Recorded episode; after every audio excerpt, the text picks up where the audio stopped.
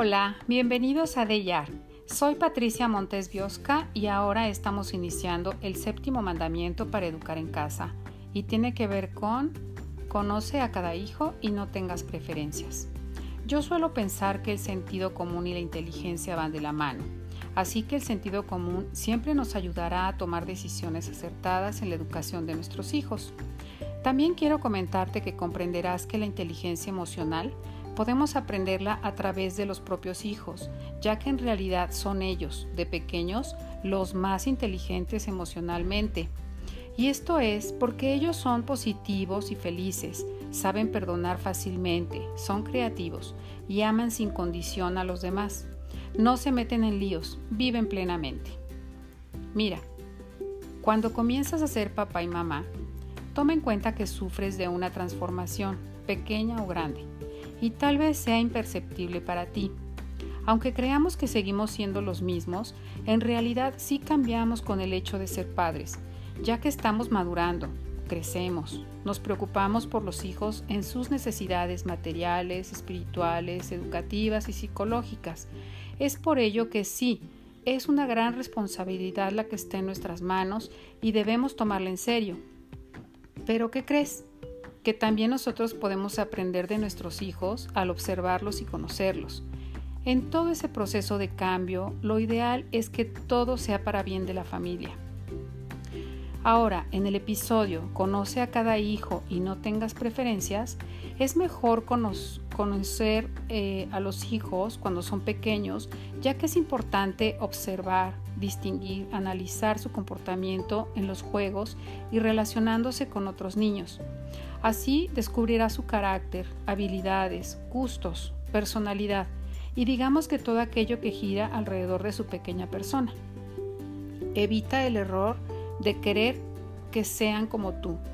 Tal vez físicamente lo sean por sus genes, pero en el detalle cada persona es única e irrepetible.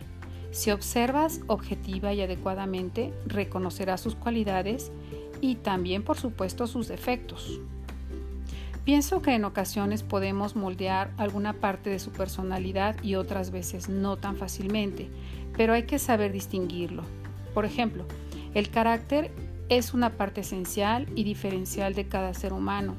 Para resolver problemas de este tipo, será necesario documentarte con algunos libros de los cuales después hablaremos. Cada persona es distinta y especial, así como cada hijo. Cuando nos damos cuenta de sus cualidades, somos los padres más orgullosos y hasta queremos que toda la gente lo sepa. ¿A poco no? En estos descubrimientos que vamos haciendo de cada hijo, es importante apoyarlos y fomentar sus capacidades, ya que esas fortalezas van de la mano de su seguridad y alegría futuras. Por ejemplo, a tu hija le gusta armar y desarmar juguetes y se concentra en el proceso durante mucho tiempo investigando su funcionamiento, hace muchas preguntas y trata de arreglar lo que desarmó. Ella tiene una tendencia hacia el área ingenieril y tú puedes ayudarla si le compras juguetes, libros, revistas, juegos de video que estén relacionados con ese tema. Cuando conoces sus gustos, no te equivocas y así tampoco le impones o sugieres lo que te gustaría a ti o lo que quieres que se dedique en un futuro en su vida. Por otro lado, al tener conocimiento de sus debilidades, tendríamos que aprender a canalizar y aceptar esa limitación o diferencia. Por ejemplo, el papá tiene buenos hábitos, es una persona bien educada y el hijo necesita aprender de él para practicar la buena educación de su padre.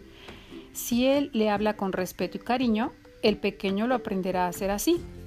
Si el hijo tiene un carácter dócil, no tendrá mucho problema para reproducir la educación que recibe. Pero si su carácter es brusco o poco fácil, será necesario que aprendan a controlarlo tanto el hijo como los propios padres.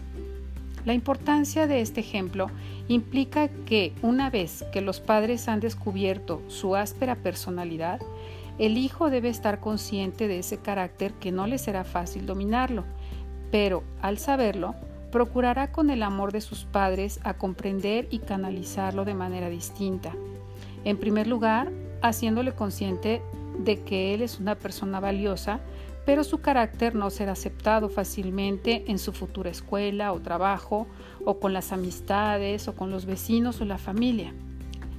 De ustedes y de él dependerá ir puliendo con mucha paciencia su forma de ser para cambiar algunos aspectos negativos que no le convienen. Por eso, además de la observación, es importante la comunicación con ellos y saber qué podemos hacer para apoyarlos.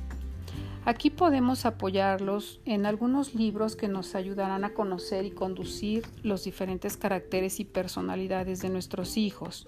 En otros segmentos tendremos entrevistas con padres y profesores especialistas que pueden platicarnos acerca de su experiencia y de algunos títulos de libros que nos pueden ayudar.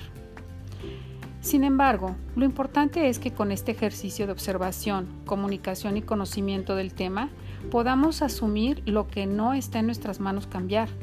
Y entonces, aunque no es lo común en la educación de nuestros hijos, tener la opción de poder canalizar el problema con los profesionales de la salud adecuados y que nos ayuden a dar soporte a nuestro hijo en compañía de ellos, sin sufrir una frustración como padres educadores. Ok, aunque en todo momento la educación es un ejercicio de comunicación, aprender a ejercerla y perfeccionarla es el mejor reto que se pone frente a nosotros como padres. Por ello, habrá que tener mucho cuidado cuando tal vez sin querer o tal vez voluntariamente solemos comparar a los hijos.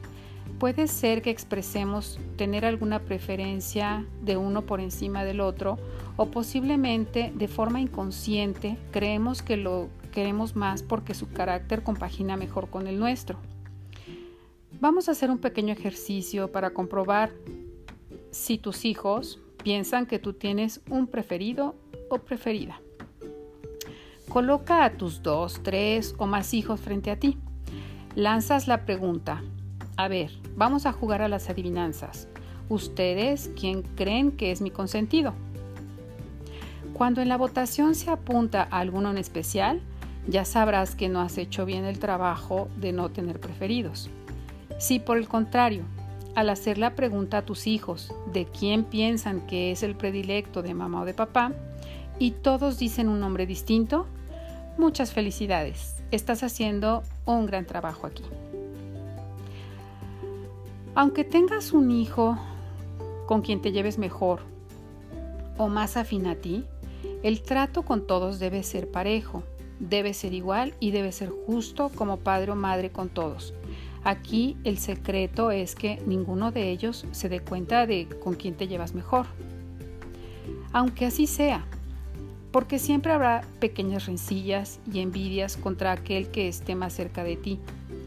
Esto pasa en, los hijos cuando hay una preferencia por sobre los demás. Puedes lastimarlos, eh, los puedes hacer sentir mal y podría provocar una baja autoestima en ellos. La seguridad en un hijo está en que lo amas igual que al resto de los hermanos y que aun cuando haya problemas con alguno, solo se juzgará y castigará el mal comportamiento, no a la persona. Cuando se trata de hijos únicos, la comunicación y conocimiento será muy fácil para los padres, porque no tienen punto de comparación, solo con ellos mismos, así que quieran o no, será su predilecta o predilecto. Sin embargo, la educación en casa se torna un poco más complicada, ya que la atención por parte del hijo o de la hija querrá ser requerida en todo momento y es importante que pienses en vivir la disciplina, el encuentro y la comunicación, como te lo he sugerido, y además que haya de preferencia una convivencia sana y cercana con personas de su edad ya sea vecinos, primos, amigos, que les ayudan a aprender el compartir con otros, el desenvolverse frente a otros niños, teniendo conciencia sobre todo de que los demás son tan importantes como ellos, los hijos únicos.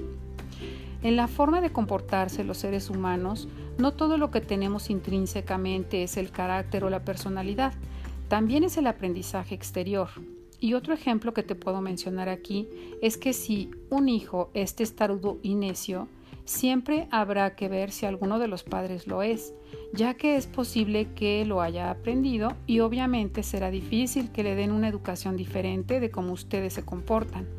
Sin embargo, aunque los propios padres